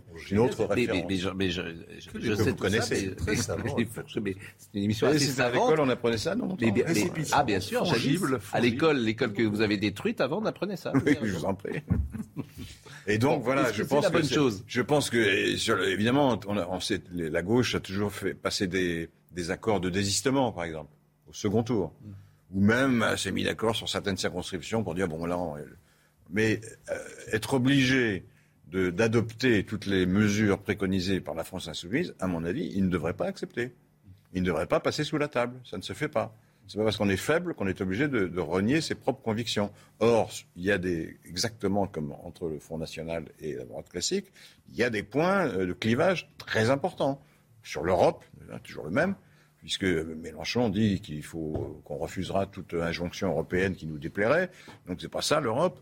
Euh, sur la question euh, de la politique étrangère, le, la France insoumise euh, jusqu'à l'attaque contre l'Ukraine était plutôt pro-Poutine, enfin en tout cas était un peu complaisante, à mon sens, hein, c'est mon avis. Et, et, et, Il y a un islamo-gauchisme rampant. Et le pire, l'islamo-gauchisme c'est encore autre chose. Ça, ah oui, c'est essentiel. Ça c'est une. ça vous ennuie C'est une euh, qualification polémique que vous employez à, tout bout de champ à propos de toutes sortes de personnes. Mais je n'emploie pas, l'emploie pas à tout bout de champ. Je l'emploie à dessein pour euh, Jean-Luc Mélenchon. En quoi Alors là, pour le coup, je comprends pas. Il est quoi? Il est islamiste? Il est islamiste, Mélenchon, vous pensez? Islamo-gauchiste, ça veut dire islamiste et gauchiste. Il y a une forme de complaisance, oui, sur ces idées-là, bien sûr. Lui, non. certains, dans son parti, oui. On, assiste quelquefois à des choses fascinantes. On a pu vérifier lors des élections, lors de l'élection présidentielle qui vient de s'achever, qu'il vaut mieux être uni pour être fort, que l'union fait la force. Si Mélenchon n'a pas été au second tour, c'est naturellement parce qu'il n'a pas su organiser l'union de la gauche. À peine cette expérience faite, il réédite, il récidive. C'est-à-dire que Mélenchon sait qu'il a deux faiblesses. D'une part, son caractère, et d'autre part, accolé à son caractère, le fait qu'il n'accepte les unions que s'il y, est hégémonique. Eh ben, il réédite, il recommence. Il organise lui-même les conditions de son échec. Olivier Faure. Il étale devant le public son caractère détestable et, sa, volonté d'hégémonie. Ce qui me fait dire qu'à terme, que ce soit à droite ou à gauche, si vous prenez les plus radicaux, vous ne gagnez jamais. Voilà. C'est ça qui va euh, se passer. Ah, là, je, ne vous sais plus. Vous voulez dire que. je pense que Marine Le Pen ne sera jamais présidente de la République. Bah, je pense que Mélenchon ne sera jamais président de la République. lui, c'est le plus radical. Ça, c'est Heureusement, d'ailleurs. radical, et lui, c'est le plus radical. Elle a trouvé plus radical. À mon avis, elle est aussi radicale. bon, Olivier Faure, avant de la pause, voilà ce qu'a dit Olivier Faure. Si vous pensez que le PS est mort, il n'y a plus rien à faire, que vous n'appartenez plus à la gauche, alors partez, rejoignez la République en marche. Sinon, restez et battez-vous avec nous. Ça nous changera. Bon, Olivier Faure, manifestement, lui, il met les derniers clous sur le cercueil. Euh, j'ai même vu que le fils, alors ça, le fils d'Anne Hidalgo n'a pas voté pour sa mère. Oh, alors, ça peut arriver. oui, mais qu'ils le disent. Moi, je ne veux pas faire de psychanalyse, mais franchement, c'est euh, dur, euh, d'être un homme ordinaire quand on a une mère extraordinaire. Je, je suis d'accord avec vous, mais bon, qu'il vote ce qu'il veut, pourquoi pas Mais il a besoin de le dire. Et il le dit sur une chaîne. Donc évidemment, euh, j'imagine sa mère quand même était surprise. Vous savez, moi je suis d'une famille où on votait différemment. Oui, mais j'entends bien, mais c'est. Je disais. Oui, mais vous, alors. Oui, mais, votre. Je, ne m'en plains pas. Votre père n'était pas candidat à la présidence de la République, j'imagine. Non, mais vous comprenez bien que c'est. En fait, c'est terrible pour elle. Elle fait 1,72, elle fait une campagne lamentable. je veux dire, c'est une catastrophe, etc. Et même son fils, Tukwokwe, alors là, au sens propre, Tukwokwe Mifili. Tukwokwe Mifili. Ça prouve qu'elle n'impose pas ses vues à ses enfants. Ah, ça, c'est sûr que ça pose. Bah, c'est plutôt une bonne chose. Mais peut-être que ça en dit beaucoup aussi. Vous aussi, vous pensez que vos filles, vos filles doivent voter comme vous ah, Si vous n'arrivez pas à convaincre déjà vos propres enfants, euh, ah ben là, c'est un peu. Oui, non mais... non mais sur votre propre candidature. Oui, sur votre propre candidature. Moi j'ai de la chance, mes enfants ont toujours voté pour moi, mais euh, après sur d'autres élections on débat. C'est un cri d'amour. C'est un cri d'amour. de droite, il faut l'aide de père C'est un cri d'amour. gauche, de père Mais il le dit. Il le dit. Il a le droit de le dire. Mais oui, mais il y a une volonté quand même d'entrer. c'est très étonnant quand même. Il a fait une confusion. C'est un cri d'amour pour sa mère. Ah voilà. Il voulait qu'elle reste mère. Voilà, exactement. Mère, M-A-I-R-E. je comprends. C'est sa liberté en même temps. Il a le droit de faire ce qu'il veut. il fait ce qu'il veut. On va marquer une pause. Vous restez avec nous. Vous n'avez pas de dossier à récupérer sur un autre plateau de télévision. Mais il ne faut pas que j'oublie les dossiers chez vous. Comment ah non. J'oublie rien chez vous. Vous n'avez rien oublié chez moi. Chère Nadine. La pause. Il nous reste une demi-heure et on va être avec un médecin qui a été radié ou suspendu. Il nous le dira tout à l'heure, médecin généraliste, dans une seconde. Mais tout d'abord, euh, il est 10 heures et c'est Audrey Berthaud. La France soutient la Moldavie face au risque de déstabilisation. Après une série d'explosions dans la région séparatiste pro-russe de Transnistrie, le ministre des Affaires étrangères français Jean-Yves Le Drian a fait part à son homologue moldave sa préoccupation et de sa vigilance à l'égard des incidents survenus ces deux derniers jours. Et puis près de 5,3 millions de réfugiés ukrainiens ont fui leur pays depuis l'invasion russe il y a deux mois. L'ONU s'attend à ce qu'il y en ait 3 millions de plus d'ici la fin de l'année. Femmes et les enfants représentent 90% de ces réfugiés. Enfin, c'est le nouveau véhicule d'intervention rapide des gendarmes. 22 Alpines sont en cours de distribution dans les escadrons de sécurité routière du pays. Nos équipes ont pu assister à la première sortie de l'une d'entre elles, comme vous pouvez le voir sur ces images. L'Alpine est de retour effectivement sur les routes, mais visiblement les Français sont assez calmes en ce moment sur les routes. Euh, donc on va être avec Grégory Pamar, que je salue, qui est médecin euh, généraliste. Euh, Nadine Morano, est-ce que vous diriez que les Français ont validé la politique Covid? Sans doute ils l'ont validé, puisque Emmanuel Macron d'ailleurs a été réélu. Ils ont validé la politique sanitaire, ils ont validé les passes, ils ont validé tout ce qui a été fait, entre guillemets, pour protéger les Français, puisque c'était euh, la volonté d'Emmanuel Macron. Est-ce que vous, vous avez validé toute la politique Covid du président Macron depuis euh, deux ans? Ah non, je suis venue assez souvent le dire chez vous, euh, Pascal, déjà sur euh, euh, la politique de couvre-feu et de fermeture des magasins à 18h ou 19h. Moi, j'ai expliqué que j'aurais fait le contraire, c'est-à-dire de mettre une amplitude horaire beaucoup plus large en laissant les magasins ouverts jusqu'à minuit, 2h du matin, pour qu'il n'y ait pas une, une concentration de personnes dans, dans, les magasins et que les étudiants puissent bosser en plus, parce que là, du coup, on a fait mmh. du quoi qu'il en coûte. Et sur le pass sanitaire? Sur le pass sanitaire, euh, je suis assez réservée. C'était une situation compliquée, hein, mais euh, bon, moi j'ai été vaccinée, j'ai eu le Covid deux fois. Hein. Je l'ai eu une première vous avez Été deux après le vaccin? J'ai eu après le vaccin là. vous n'avez pas été euh, contaminé avant le vaccin, vous êtes fait vacciner, je, vous avez été deux fois. Je l'ai eu au tout début. Je l'ai eu. Ensuite, j'ai eu deux doses de vaccin puisque mm. je l'avais une fois, donc ça, voilà, deux doses de vaccin. Et j'ai eu le Covid là il y a quelques semaines. Ma mère, qui a été vaccinée trois fois, a eu, le, Covid la semaine dernière.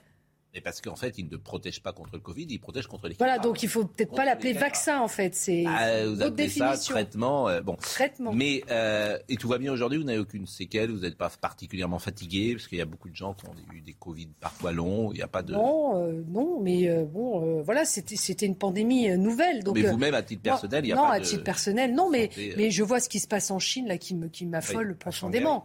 Euh, parce que euh, euh, là, plus personne ne, porte de masque, plus personne ne fait attention aux gestes barrières, mm. sauf que ça, ça flambe. Moi, j'entends plein de gens qui, ont, qui font des autotests qui sont positifs, qui n'ont qui ont pas de lourds symptômes. Ils sont fatigués. ils ont comme un espèce de, de rhume avec le, les variants euh, qui arrive.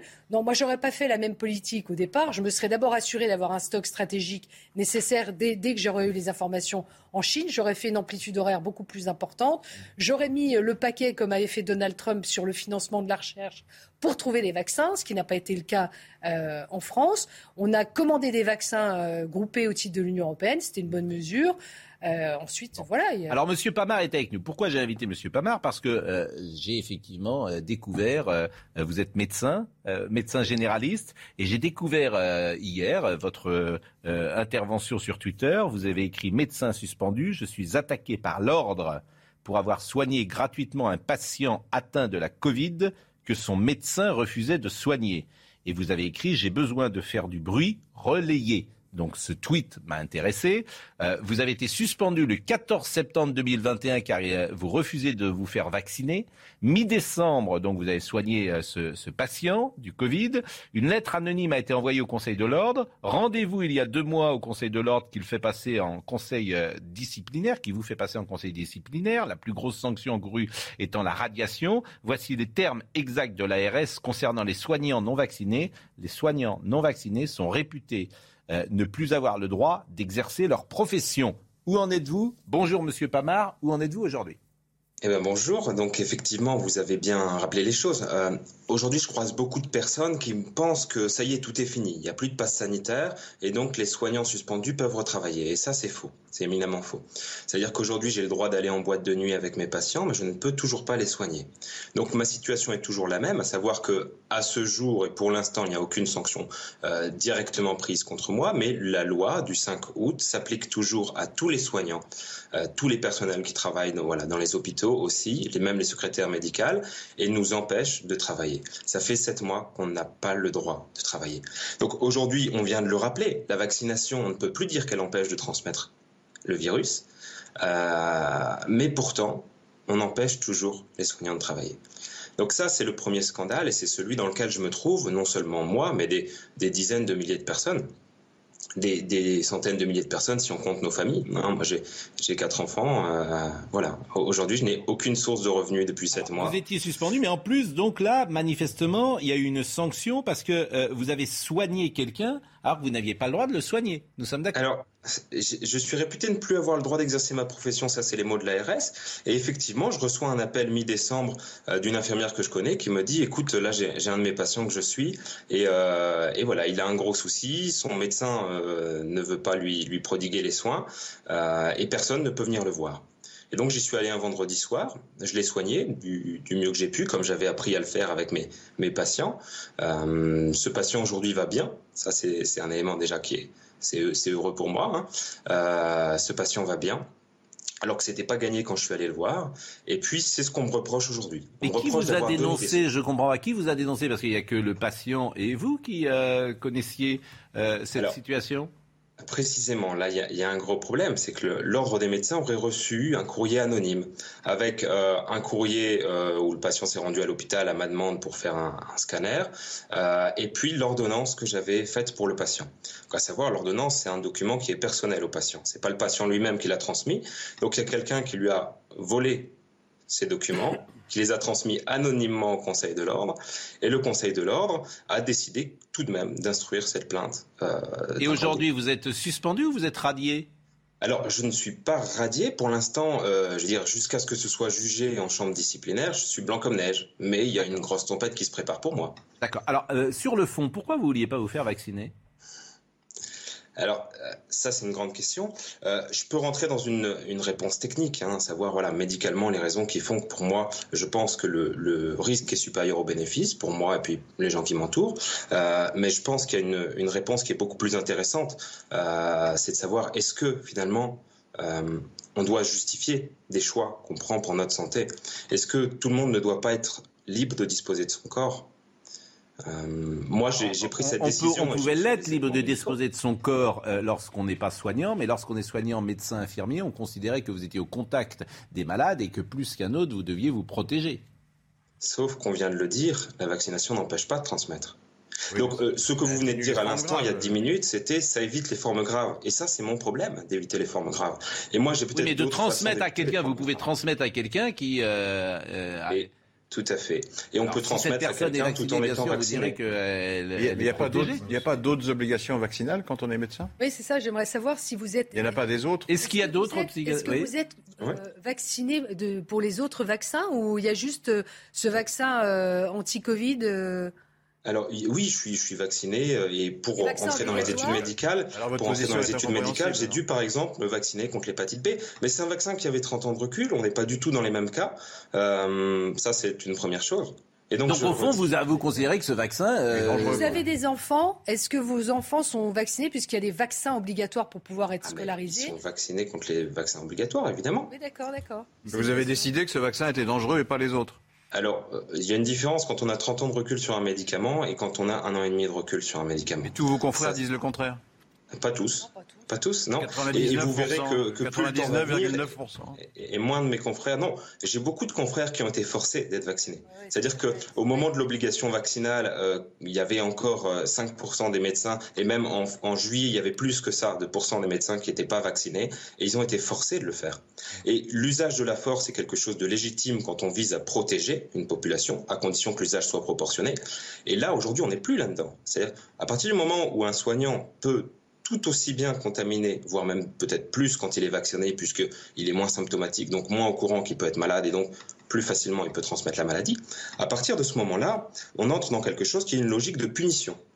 Aujourd'hui, euh, le, décideur, le législateur décide de punir les soignants qui ont décidé de faire un choix précis pour leur santé. Et ça, c'est inadmissible. En tout cas, moi, ce qui m'intéressait, c'est de vous donner la parole. Je suis très, euh, vous le savez, sensible à, cela. Euh, cette émission, je crois, euh, elle a une certaine réussite aussi pour ça, d'entendre des voix parfois discordantes, des gens qui ne pensent pas tous pareil, dans tous les domaines d'ailleurs. Et c'est pourquoi, lorsque j'ai vu cela hier sur les réseaux, j'ai souhaité vous inviter ce matin. Dominique Jamais. Je voudrais dire simplement ceci.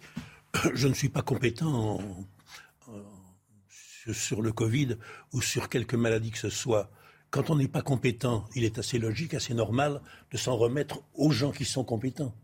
Je respecte parfaitement sur le plan intellectuel ou sur le plan moral, si on considère que c'est un cas de conscience, les gens qui sont hostiles au, vaccin. Mais je constate que, je ne sais pas si c'est 99%, mais que l'immense majorité du corps médical a estimé que les bénéfices du vaccin étaient très supérieurs aux risques qu'il faisait courir. Monsieur a choisi ce que je ne peux pas désapprouver moralement. Moralement, je dis bien, il a choisi euh, le camp des non-vaccinés, c'est-à-dire qu'il fait partie des gens qui ont fait courir des risques à d'autres, avec la meilleure conscience du monde, avec beaucoup de bonne volonté, mais ils ont fait courir un risque un risque inutile. C'est... Il se fait courir un risque à lui-même. Mais à partir du moment où le fait d'être vacciné n'empêche pas de contaminer. Non, non, non. pardonnez-moi. non, non, non, parce que vous, vous, me répondez sur quelque chose que je n'ai pas dit. Je veux dire qu'en conseillant aux gens de ne pas se faire vacciner, il les a privés du bénéfice Il n'est pas suspendu parce qu'il a conseillé à ses patients de ne pas se faire vacciner. Il est suspendu parce qu'il n'était pas lui-même vacciné. Oui, mais alors on pourrait le suspendre parce qu'il fume, ou parce qu'il est, il a trop une surcharge pondérale, ou parce que euh, il conduit trop vite et qu'il prend des risques, ou parce que je ne sais pas pourquoi, mais on ne demande pas à son médecin d'être une sorte de modèle de vertu. attendez, mais vous travestissez les choses. Non, il a été non, suspendu. c'est vous qui... Il a été suspendu parce qu'il faisait de la propagande contre le vaccin. Non, il est ah suspendu parce qu'il n'est pas vacciné. Non, il est suspendu parce qu'il n'est pas vacciné. Parce qu'il n'a pas donné l'exemple. ah mais voilà, il devrait donner l'exemple de la vertu. ne pas boire d'alcool, ne pas fumer, ne pas conduire trop vite, faire du sport, etc., etc. C'est absurde. C'est les cordonniers sont les plus mal chaussés. Surtout que la liberté, la liberté qui était accordée, c'était quand même de pouvoir se faire tester. Alors c'est vrai qu'il aurait pu se faire tester plusieurs, plusieurs fois par. Monsieur Pamar. Si on a Conclusion avec Monsieur Pamar, s'il veut rajouter quelque chose, et après on va changer de sujet. Eh bien non, déjà je vous remercie de m'avoir donné la parole et je rappelle parce que beaucoup ne, sont pas au courant de cela que les soignants ne peuvent toujours pas travailler euh, et puis le, double scandale et la nouveauté là aujourd'hui c'est qu'en plus de ça on empêche, euh, on m'empêche. La question c'est qu'est-ce que j'aurais dû faire face à ce patient?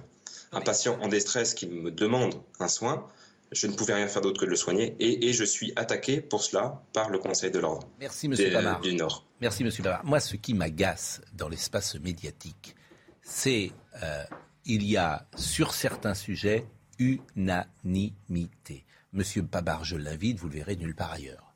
Parce que les journalistes qui sont dans le... J'ai vu des antivax à la télé. Hein. Les journalistes qui sont dans le camp... J'en ai vu plein. vous me demandez toujours de ne pas vous interrompre, je termine. Pardon. Les, Monsieur Pamar, vous le verrez nulle part, parce que les journalistes qui sont dans le camp du bien, qui ont leur carte de prêche, ont décidé qu'il ne fallait pas donner euh, la parole. C'était faux. Bah, bon, et pendant 15 jours, pendant 15 jours, j'ai vu, et ce n'est pas défendre Marine Le Pen que de dire cela, j'ai vu pendant 15 jours tout l'espace médiatique attaquer le programme de Marine Le Pen pendant 15 jours, comme j'ai jamais vu en France. Des échos du Parisien, du Figaro, de, tout le monde. Ce que vous dites est faux. Bon, bah, chacun jugera. Je prends à témoin la France entière qui nous écoute. Audrey Berthaud. Donc c'est pour ça, Audrey Berthaud, c'est pour ça que... C'est une question de fait. Eh bien d'accord, vous avez raison. Elle a bénéficié de l'égalité de temps de parole stricte pendant toute la campagne. Est-ce que je dis ça Je dis que l'espace médiatique, mais enfin vous êtes d'une mauvaise foi. C'est vrai des journaux, éventuellement, et encore, ça se discute, des journaux écrits. Mais vous avez vu. Laissez-moi terminer, du coup. Mais il y a pas, il y a eu 500 euh, artistes qui ont pris fait et, cause. À la télévision, on a vu les deux, les deux opinions sont exprimées. Mais en, fait, on peut pas parler. la démocratie française n'est pas une démocratie. Mais, je, mais personne dit ça non plus. Si, ce que Personne dit ça non plus. Mais, non. Il y a une opinion très importante qui est, qui est mise sous le boisseau volontairement par la conjuration Je n'ai pas dit cela non plus. Ça, faux. En fait, tu dis quelque chose et ça passe dans la moulinette Geoffrin qui, qui dit autre chose que ce que tu as dit. Et tu es obligé de te justifier sur des choses que tu n'as pas dit. Mais, mais, d'abord, j'aime quand on me contredit. Je, suis habité depuis l'âge de 5 ans. Euh, Audrey Berthaud, c'est maintenant. La première sortie d'Emmanuel Macron après sa réélection. Regardez, le président de la République s'est rendu dans son QG de campagne rue du Rocher à Paris. Emmanuel Macron tenait à remercier ses équipes et les a appelés à continuer le combat en vue des législatives. Et puis hier, plus d'une soixantaine de parlementaires des Républicains se sont réunis pour évoquer l'avenir de leur famille politique en ligne de mire. Les élections législatives de juin où une majorité d'entre eux seront candidats. À l'issue de ce conseil, Christian Jacob a promis une indépendance totale pour les législatives. Enfin, la junte militaire au pouvoir à Bamako a accusé mardi soir l'armée française d'espionnage et de subversion après la diffusion par l'état-major français de vidéos tournées par un drone à proximité d'une base du centre du Mali récemment restituée par la France. On va parler maintenant d'Emmanuel Macron et du futur gouvernement et je vais vous demander, Nadine Morano, d'être dans le commentaire cette fois-ci. Alors, c'est pas votre rôle a, priori, mais je vous, euh, c'est comme si vous étiez éditorialiste politique. C'est-à-dire qu'on cherche le profil idéal du euh, futur Premier ministre Il y a un profil politique avec des gens comme Richard Ferrand, Christine Lagarde, Gérald Darmanin. Il y a des technos possibles, Julien de Normandie, Elisabeth Borne, Alexis Collère. Il y a des profils surprises comme Nathalie Kosciusko-Morizet, Pascal euh, Canfin. J'ai parlé tout à l'heure de euh, Christelle Morancet qui dirige la région Pays de la Loire. Mais c'est là que j'ai besoin de votre commentaire. À votre avis, le futur Premier ministre, il doit pencher plutôt à gauche, parce que ce sont des voix de gauche qui ont fait élire euh, Emmanuel Macron, ou est-ce qu'il doit aller chercher, comme il l'a fait avec Édouard Philippe et Jean Castex, un Premier ministre euh, dans ce qui était, euh, dans ce qui est d'ailleurs votre camp aujourd'hui? C'est quoi le profil idéal? Déjà, si, enfin, Nathalie Kosciusko-Morizet, je lui souhaite pas, parce que vu son caractère, elle ferait pas long feu à Matignon. Mais bon, ça, ça c'est fait. Euh, pour, le reste. Non, mais le côté ça m'oblige. c'est ce qu'a dit le président, ça m'oblige, donc je vais aller travailler. Ça m'oblige rien du tout. Si ça l'obligeait, elle n'aurait jamais pris Jean Castex à Matignon. Il a pris quelqu'un qui lui a pas fait d'ombre, qui était un technicien parfait pour gérer l'administration. Vous l'avez entendu, vous l'avez vu, Jean Castex, pas très souvent quand même. Édouard Philippe, c'était une prise de guerre chez nous, puisqu'Édouard Philippe euh, euh, venait aux réunions le matin chez nous. Euh, se cacher dans une voiture pour aller négocier avec Macron de l'autre côté. Donc, euh, Édouard Philippe, euh, je, quand je retourne ma veste entre deux rues, lui, il est champion. Donc, et lui, comme il était étiqueté de droite, malgré qu'il ait commencé chez Rocard, il s'est dit c'est bien. Là, j'affiche que je prends quelqu'un de droite. Oh, je suis allé à la pêche. Bon, et puis finalement, on peut pas dire qu'Édouard Philippe euh, et fait une, super bonne politique. Enfin, il a augmenté euh, le tarif sur, sur euh, l'énergie. On a eu la crise des gilets jaunes. Il a surtout mis les gilets jaunes dans la rue. Exactement. Il a mis les gilets jaunes dans la rue. La crise sanitaire a été mal gérée, mais il venait de droite. Alors là, il pouvait dire ah là, vous avez vu, j'ai démoli la droite. Bon. Là, est-ce qu'il va rechercher encore à démolir la droite? Pour être sûr qu'on ne revienne pas avec 101 parlementaires C'est fait, il n'a plus besoin de la démolir. Vous ça, êtes vous n'en savez rien. mais je vous ai dit, non mais... Vous avez fait 4,75. Mais arrêtez, il n'y a pas que la présidentielle mais c'est le toboggan après. Mais ok, mais après vous avez les législatives, mais, le toboggan, on est revenu avec 101 parlementaires. Marine Le Pen, la dernière fois, elle est revenue à 8, ils sont venus à 8. Vous avez perdu Mélenchon à 17 quand vous avez perdu une présidentielle, et alors vous, vous dites que vous êtes revenu à 101, mais vous étiez 300. Mais d'accord, mais ben, c'est le toboggan. C'est-à-dire que cette fois-ci, vous allez revenir, vous allez être 12. Oui, mais il a été élu encore une fois face à Marine Le Pen. Par deux fois, il est élu face à Marine Le Pen. Donc par deux fois, pour lui, c'est facile. Il a fait en sorte pendant ces cinq ans. Le Premier ministre, le profil idéal, dites-moi. Le commentaire. le profil idéal, bah, le profil idéal, c'est d'abord quelqu'un avec qui il peut travailler en confiance. Oui, mais politiquement. Bah, politiquement, il va. C'est à gauche Ça doit pencher à gauche ou pas Il va chercher va chercher à surprendre. Il peut peut-être aller, comme l'avait fait Chirac, euh, chercher un élu local, comme il l'avait fait avec Jean-Pierre Raffarin. Il peut très bien prendre quelqu'un de, de, du terrain, de proche. si, si, on essaye de définir la ligne politique de ce sera le futur bah, En même temps, Pascal. Comment? Non, mais c'est ça qui m'intéresse. En même temps. Là, vous. Euh, Droite et gauche, en même temps. Trois jours se sont écoulés depuis les résultats du deuxième tour. Et on ne sait rien, tout simplement. Vous savez, il y a. Euh, les enfants, les escrocs, les poètes et les hommes politiques ont ceci en commun qu'ils disent très facilement Je ne suis plus le même. Et les marivolages aussi. Je ne suis plus le même, j'ai changé, vous ne me reconnaîtrez pas. C'est tout le monde. C'est ce qu'a dit euh, Emmanuel Macron. J'ai changé, vous ne me reconnaîtrez pas, j'ai compris. L'exercice solitaire, arrogant, arbitraire du pouvoir, c'est fini. Qu'est-ce qu'il est en train de faire depuis maintenant dimanche dernier? La démonstration qu'il n'a pas changé, qu'il continuera exactement comme il a commencé. que son Comment? Attendez des résultats quand vous êtes extraordinaire. il n'a pas sorti son gouvernement. Il, travaille dans le silence. Ah, il va pas appeler, il va pas se mettre euh, sous les caméras en train de dire tiens j'appelle bidule, j'appelle machin, etc. Est-ce qu'il a On est mercredi. Oui, c'est ça. Et vous voudriez que ça soit quoi? Bon, attendez n'essayez pas de m'embrouiller. Est-ce que vous diriez, est-ce que vous diriez à la lumière du comportement d'Emmanuel Macron depuis sa réélection que vous croyez qu'il a changé ou que vous ne le croyez pas? Moi, je ne crois pas qu'il ait changé du tout. Je pense même qu'il a plutôt été confirmé dans sa manière d'être, de faire et de gouverner par sa réélection. Nous verrons bien dans quelques temps. Mais là, nous sommes en train de. Euh, je cherche le profil nous sommes personne ne le donne. Nous, sommes en train de nous demander. Nous sommes en train de demander qui sera le Premier ah ben, ministre. Je, pense qu'il voudra. Je pense qu'effectivement, c'est difficile, après ce qu'il a dit sur l'écologie, sur le changement de méthode, sur euh, euh, une campagne un peu à gauche dans le deuxième tour. Ça serait difficile de nommer Nadine Morano euh, Premier ministre. Voilà, je pense qu'effectivement, ça, il va avoir une inflexion peut-être, hein, me semble-t-il, plutôt à gauche. Il me semble. Il faut qu'il me semble. Il y a deux considérations. Euh, sur, le fait pour les législatives? Sur l'intérêt, l'intérêt euh, politique général, plutôt celui du pays, selon moi, c'est de prendre quelqu'un plutôt au centre-gauche. Voilà, ça c'est logique. Mais Ségolène Royal. Oui, mais, bah, si on me propose, j'examinerai. Et, et... Une offre de candidature en direct. Je Attendez, je Breaking news. Breaking news, l'Elysée nous écoute. Si on propose à Laurent Geoffrin. Euh, J'examinerai, mais je dirais non à la fin. Il est... Oh, menteur. Euh, vous direz oui. Vous direz à la soupe. Non, je dirais non à la fin, justement. Vous direz à la gamelle. Oui, justement. Ce serait bien, ça. Une femme. Justement, non. Macron parfaitement. J'ai pas terminé. Vous êtes euh, complètement Macron compatible. Non, pas du tout. Bah, non, je, moi, j'aime pas, pas, le... pas les gens qui changent de, de camp comme ça. ça, ça j'aime pas. Chacun son style. la preuve, c'est que je suis resté avec une candidate qui a fait 1,7. si j'étais opportuniste, ça serait. C'est l'idée de prendre une candidate qui a fait 1,7. C'est vrai, c'est vrai. Je ne savais pas à l'avance. Vu l'état de Paris, moi j'aurais réfléchi à deux fois. Hein. Et euh, oui, mais vous, voilà, mais, vous aussi, vous, vous êtes euh, non, mais moi, fidèle je suis, relativement à votre parti, même qu'il est, quand il est faible. Quand même, il n'est pas à 1,5, mais il est à 5. C'est beaucoup mieux. Hein. De France, je suis comme vous, fidèle et. Bref, c'est pas la question, euh, c'était une blague. Et, Donc terminer ce profil. Euh, je pense que le, danger, objectivement, hein, le, danger d'opposition, vient plutôt de, la droite que de la gauche. Parce que la gauche, c'est Mélenchon. De toute façon, euh, ce sont les gens qui ne pourront pas gouverner, donc il n'y a pas de problème. Mais si la droite républicaine ou plus modérée se, se ressuscite, hmm. ça, ça devient dangereux. pour Macron. Conseil, conseil à Macron venant de toutes parts. Il faut que vous nommiez une femme écologiste et rassembleuse.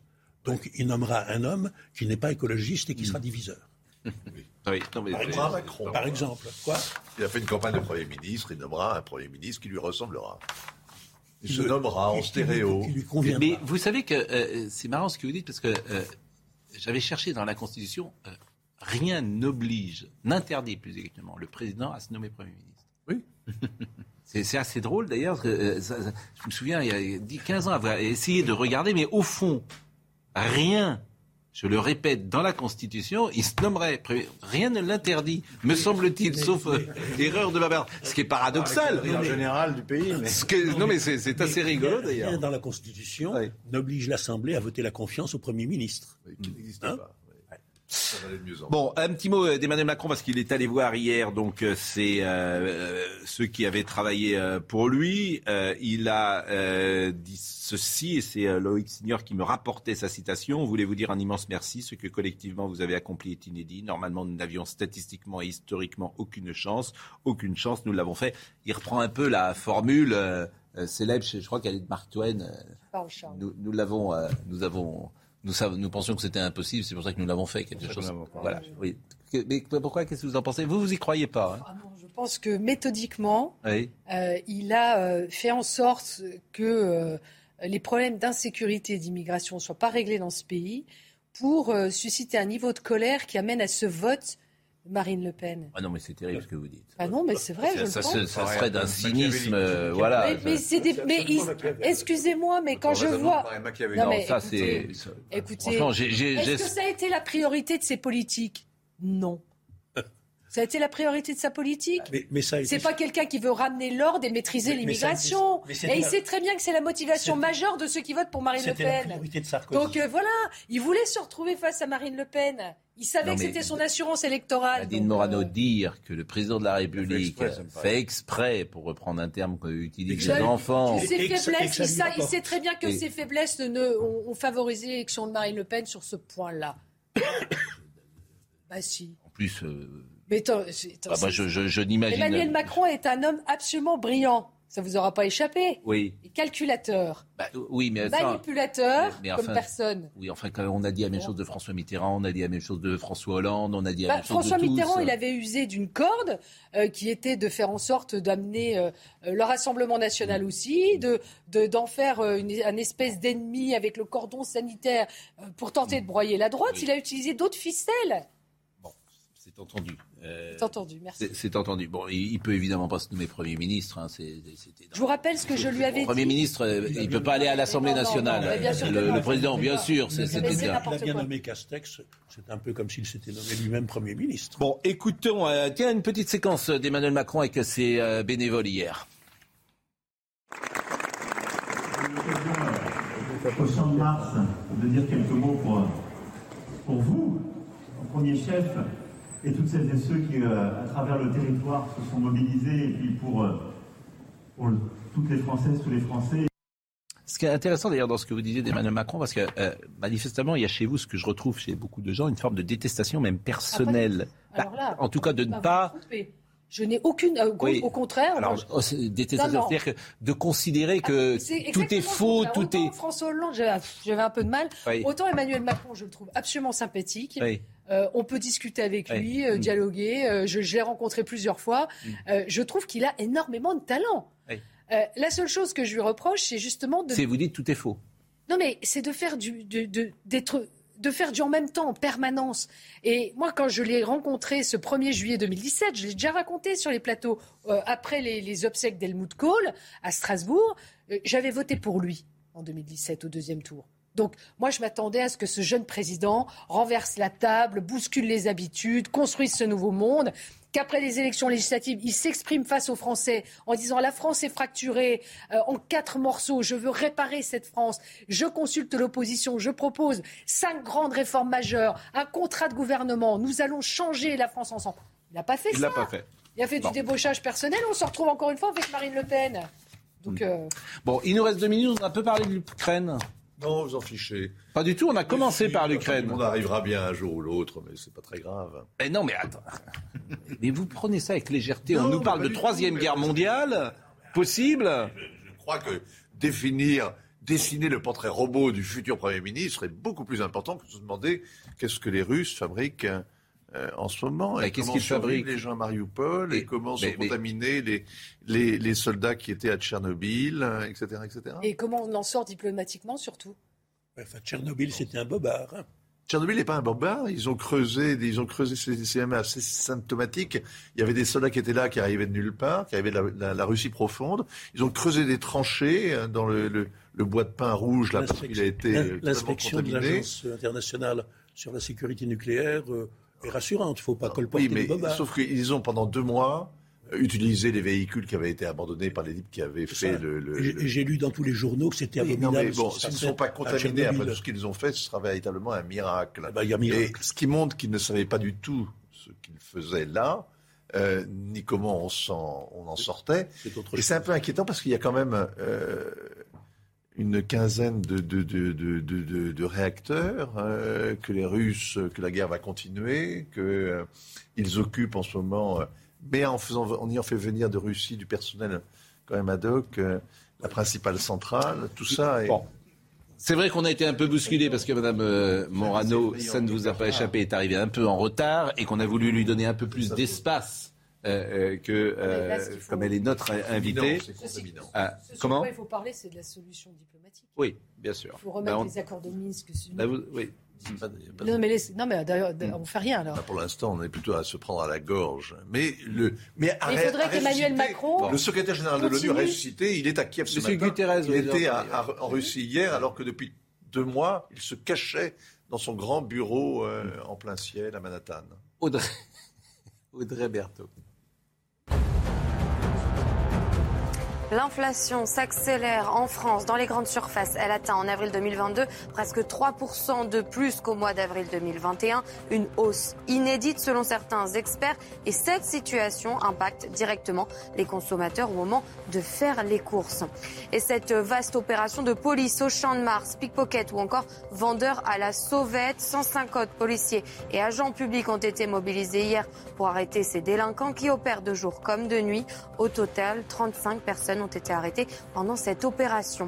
Enfin, en Italie, regardez ces images. Des milliers de méduses au large des côtes de Trieste à l'est de Venise. Selon l'Institut national d'océanographie, le réchauffement climatique serait responsable de leur invasion. Bien évidemment, c'est le réchauffement climatique euh, qui est euh, responsable des méduses. Euh, merci. Merci à vous. C'est un plaisir. Non, vraiment, c'est toujours un plaisir que vous soyez sur les plateaux parce qu'il y a une sincérité, une autre. Hey, it's Paige DeSorbo from Giggly Squad. High quality fashion without the price tag. Say hello to Quince. I'm snagging high-end essentials like cozy cashmere sweaters, sleek leather jackets, fine jewelry, and so much more. With Quince being 50 to 80% less than similar brands. And they partner with factories that prioritize safe, ethical, and responsible manufacturing. I love that. Luxury quality within reach. Go to quince.com slash style to get free shipping and 365 day returns on your next order. Quince.com slash style.